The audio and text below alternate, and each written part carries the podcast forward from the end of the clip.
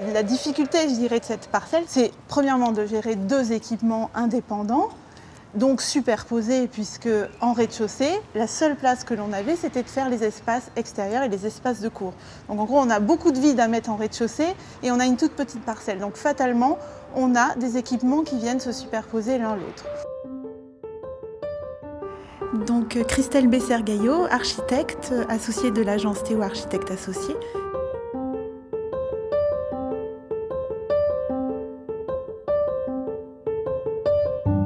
Paris fait Paris, le podcast. Épisode numéro 18, le groupe scolaire Chapelle Internationale. Un reportage d'Adalitel El Madani et David Habitant. Un nouveau quartier est en train de voir le jour dans le 18e arrondissement de Paris.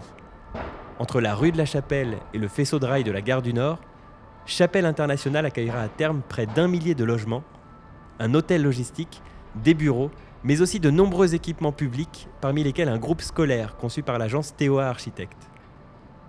Haut de quatre étages, le bâtiment revêtu de briques superpose deux établissements distincts, une école maternelle et élémentaire aux trois premiers niveaux et une crèche multi-accueil de 99 berceaux aux deux étages suivants. Lundi 13 mai 2019, une visite était organisée dans le cadre de l'opération Paris fait Paris, en présence des architectes en charge du projet. Alors l'histoire de ce projet, euh, je crois que beaucoup d'entre vous connaissent bien le quartier, mais je vais quand même insérer l'histoire de ce projet euh, dans le secteur de Chapelle Internationale. Donc nous, la DPA a lancé le concours d'architecture en 2015 pour cet équipement de groupe scolaire plus euh, équipement de petite enfance. Et donc nous avons eu la chance d'être heureux lauréat du concours. Euh, concernant le programme, alors le, programme, donc, comme je l'ai dit, c'est une école euh, élémentaire et primaire euh, et maternelle de 12 classes et une crèche de 99 berceaux. donc cet équipement-là s'insère dans un programme de logement et, d'activité ultra dense dans la ZAC. à savoir, on est sur un, un, secteur où à terme on aura 900 logements. Donc effectivement, on voit bien, euh, ça monte autour de nous. Et la, parcelle qui était destinée à cet équipement qu'on a devant nous, c'était une parcelle, euh, le lot D, qui était, euh, je dirais, juste dimensionnée pour, le programme que l'on avait à faire. Parce qu'il faut savoir qu'un programme comme ça, ce qui est important et ce qui prend beaucoup de place, ce sont les cours et les, espaces de récréatifs, qui soient extérieurs et intérieurs. Et donc là, la difficulté, je dirais, de cette parcelle, c'est premièrement de gérer deux équipements indépendants donc superposés, puisque en rez-de-chaussée, la seule place que l'on avait, c'était de faire les espaces extérieurs et les espaces de cours. Donc en gros, on a beaucoup de vide à mettre en rez-de-chaussée et on a une toute petite parcelle. Donc fatalement, on a des équipements qui viennent se superposer l'un l'autre. Et le deuxième point de particularité du, concours qui a été lancé au sein de cette ZAC, c'était de s'introduire, de s'intégrer dans un projet urbain euh, euh, commun avec des règles urbaines paysagères euh, communes, en ayant un tout petit programme par rapport aux grands auteurs qu'on a autour de nous. Euh, l'urbaniste, l'AUC, a, mis en place ce qu'il appelle les SOO, qui sont les équipements en rez-de-chaussée R 1, qui donnent une écriture de socle à, tout le secteur, qui est le monde bas, surmonté du monde haut, qui sont les émergences dans lesquelles se situent les logements et qui donnent à voir le grand paysage, euh, les vues lointaines, etc. Donc nous, avec notre petit équipement, euh, petit en termes de surface par rapport à ce qui nous entoure, il fallait qu'on existe dans, ce, dans cette zone-là parce que c'est un équipement public et donc la question c'était comment, euh, comment on s'intègre là-dedans. Donc nous on l'a géré volumétriquement. Comme vous le voyez ici, on a respecté avec ce R plus 1 euh, le, niveau bas et on a, fait l'émergence ici avec les deux niveaux d'école du groupe scolaire surmontés de l'espace de de petite enfance. Et donc la, proposition que l'on a faite, toujours pour s'intégrer dans ce projet urbain, c'est la matérialité de l'équipement. Ce qui était important pour nous, pour affirmer l'identité de l'équipement euh, public, c'était affirmer une, euh, une seule matière qui se déploie de façon à avoir cette unité de fonction. Et après, c'est le volume qui s'articule qui autour. Donc je vous propose de faire le tour par la rue Nord pour qu'on prenne l'ampleur de l'équipement et après on rentrera dans le, dans le bâtiment. Lucie Brodard, je travaille à la direction du patrimoine et de l'architecture, au service de l'architecture et de la maîtrise d'ouvrage en tant que conductrice d'opération. Alors je suis maître d'ouvrage sur ce projet et donc je suis le projet depuis la désignation du maître d'œuvre, donc toutes les études de conception, puis le chantier et jusqu'à la fin de la période de garantie de parfait achèvement. Alors la spécificité de ce projet, c'est surtout que c'est un multi-équipement. Donc il y a à la fois une école et une crèche dans le projet, donc c'est deux programmes totalement différents à combiner dans un même bâtiment. Une autre particularité qui a été surtout euh, prenante dans le chantier, c'est que c'est un lotissement. Donc il y a quand même beaucoup de chantiers tout autour d'une autre et euh, toute une coordination à gérer avec les autres euh, entreprises et les autres maîtres d'ouvrage. Euh, la, matière, je le disais tout à l'heure, elle est, travaillée de plusieurs façons. Évidemment, il y a la brique euh, classiquement posée, je dirais, euh, même s'il faut quand même noter son format très horizontal. C'est une brique qui fait 50 cm de long. En fait, il y a deux systèmes de pose. Il y a une pose à joint au, nu au nu de la brique, mais il y a aussi une pose avec des joints creux que l'on peut voir ici.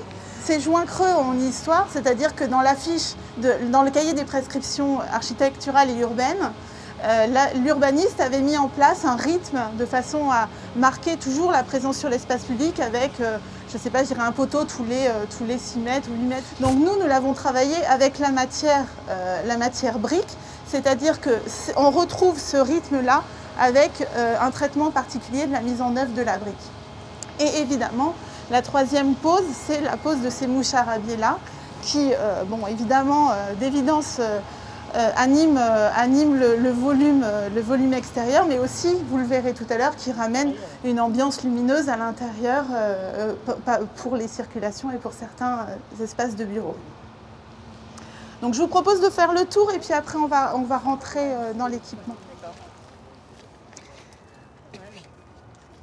Donc c'est aujourd'hui un peu difficile de se rendre compte des flux de demain, mais il faut savoir que cet équipement-là euh, est cintré euh, sur trois de ses côtés par une, par une rue à double sens. Et là, cette venelle-là, comme toutes les venelles dans, ce sens-là, sont des venelles piétonnes qui desservent chacun des équipements, et donc la crèche et l'école évidemment. Donc ici, la, façade, je euh, décrit bien les, les, fonctions qui sont dans le bâtiment, c'est-à-dire tout le rez-de-chaussée, ce sont les locaux communs locaux d'activité commune.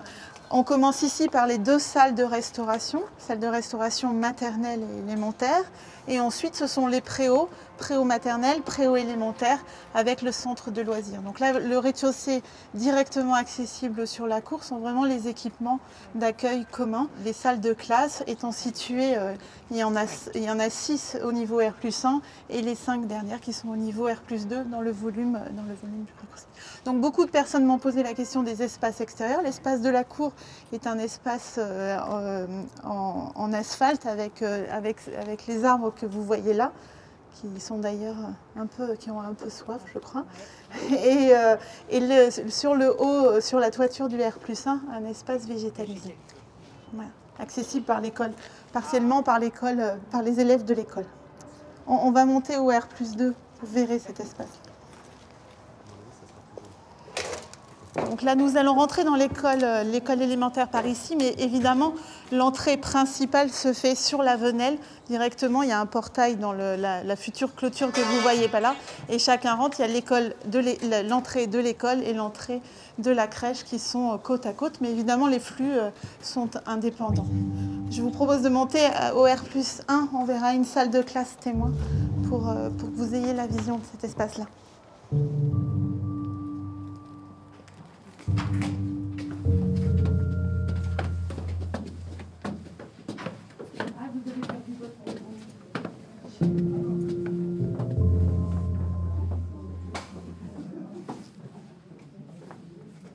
C'est une salle de classe parmi d'autres, euh, mais qui est assez représentative de toutes les salles de, l'équipement, c'est-à-dire que euh, enfin, nous avons pour habitude, j'allais dire, mais c'est plutôt une question d'exigence environnementale, euh, on aime bien les matériaux bruts, donc euh, effectivement, ici, vous voyez par exemple, euh, nous n'avons pas de faux plafond comme on le voit assez traditionnellement sur les salles de classe. et donc, nous avons gardé le béton, le béton brut et travaillé le plafond avec des panneaux rayonnants, qui sont des panneaux rayonnants chauffants, et des compléments en acoustique, puisque évidemment, on le sait bien, dans un, dans un groupe scolaire, dans, une salle de classe, l'enjeu principal, c'est l'acoustique pour le confort de tous. Et sinon, eh bien, on le voit, c'est aussi l'enjeu de donner une grande fenêtre à chacune des salles pour avoir un maximum de lumière, maximum de lumière dans les circulations évidemment, mais dans les salles de classe, c'est encore plus essentiel.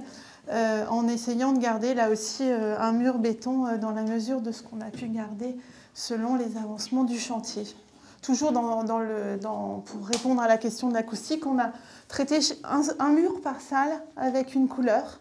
c'est vrai qu'on n'a pas pour habitude de mettre des couleurs partout sur tous les matériaux, mais en revanche, on a une identité de la salle de classe qui est traitée avec de la couleur, donc avec là encore des panneaux acoustiques qui, euh, qui ramène du, confort euh, dans la salle de classe.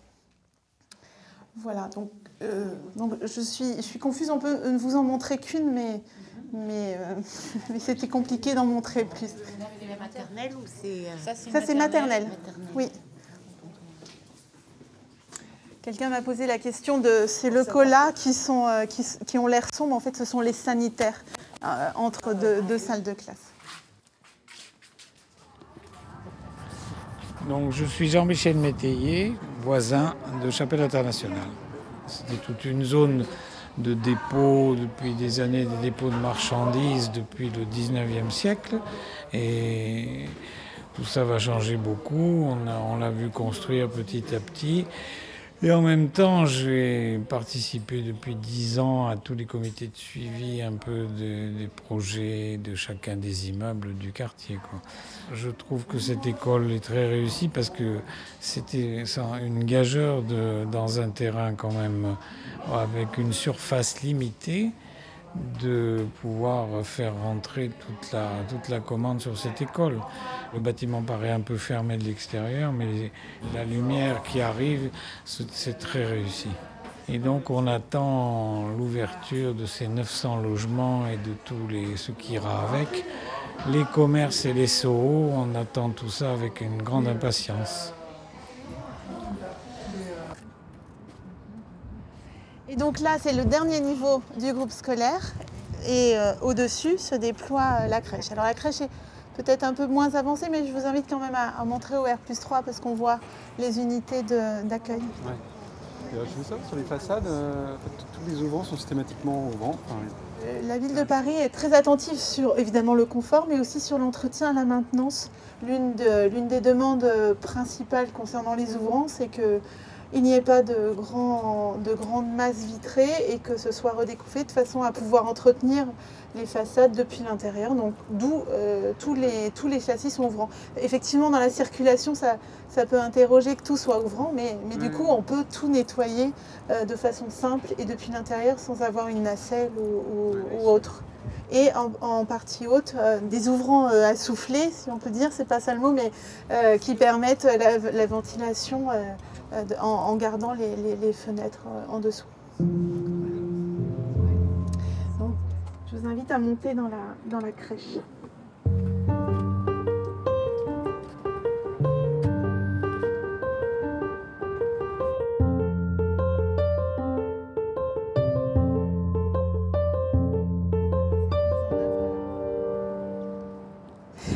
Donc ici, on est dans le niveau bas du multi-accueil, euh, qui se constitue de ce niveau-là et du niveau supérieur. Et là, nous sommes sur, euh, sur la cour de ce niveau-là. Donc c'est un sol évidemment en béton comme on l'a là. Et au milieu, c'est les espaces de sol souple, là où sont positionnés les jeux. Pour ne pas se faire mal si on chute. Et donc l'escalier qu'on a emprunté pour, pour monter ici, en fait, c'est un escalier euh, qui ne sera pas pratiqué au quotidien par la crèche. Il s'agit d'un escalier euh, de secours accessoire euh, en cas, de, en cas de problème. On va, en descendant, prendre l'escalier majeur de la crèche qui permettra l'accès à ces niveaux-là. Évidemment, cet escalier est doublé d'un duplex d'ascenseur pour, pour, pour que ce soit plus facile d'accès aux heures d'arrivée et de départ des enfants. Donc comme vous l'avez vu, euh, quand vous, êtes arrivé, les, espaces intérieurs de la crèche sont traités en bois avec les séparatifs entre les différentes sections et euh, le poste de change qui sont traités en cloison de bois, évidemment pour ramener de, la chaleur à l'intérieur de ces espaces-là.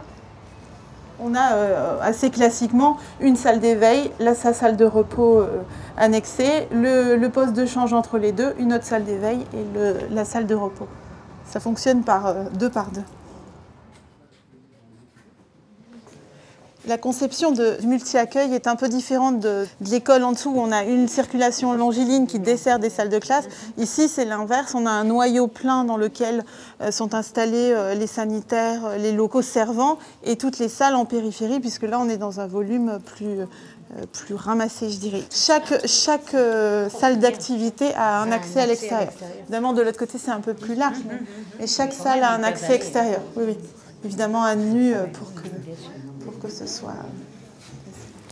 C'est donc là le- l'escalier principal d'accès euh, à la crèche euh, dans ces deux niveaux, avec les ascenseurs qui arrivent évidemment sur le palier. Et donc là, on voit bien le, le mouche arabier depuis, euh, depuis l'intérieur pour, qui a- avec la lumière que ça génère. Voilà. Je crois qu'on a fait un, on a fait un petit tour. Oui, je- si- s'il y a des Alors, questions. est- est-ce qu'il y a des questions supplémentaires ou est-ce qu'on s'arrête, euh, est-ce qu'on s'arrête là S'il n'y a plus de questions, je vous propose qu'on on retourne vers la base vide pour se changer. C'était Paris fait Paris, le podcast. Épisode 18, le groupe scolaire Chapelle Internationale. Avec par ordre d'intervention, Christelle Besser-Gaillot, architecte associée de l'agence TOA Architecte. Lucie Brodard, conductrice d'opération au service de l'architecture et de la maîtrise d'ouvrage de la direction construction publique et architecture de la ville de Paris. Et Jean-Michel Métaillé, voisin du quartier Chapelle Internationale à l'initiative de la direction construction publique et architecture de la mairie de Paris et du Conseil d'architecture, d'urbanisme et de l'environnement de Paris. Prise de son, Adèle Itel El Madani. Montage, David Habitant. Mixage, Pierre Fonbonne. Musique du générique composée par Gatane.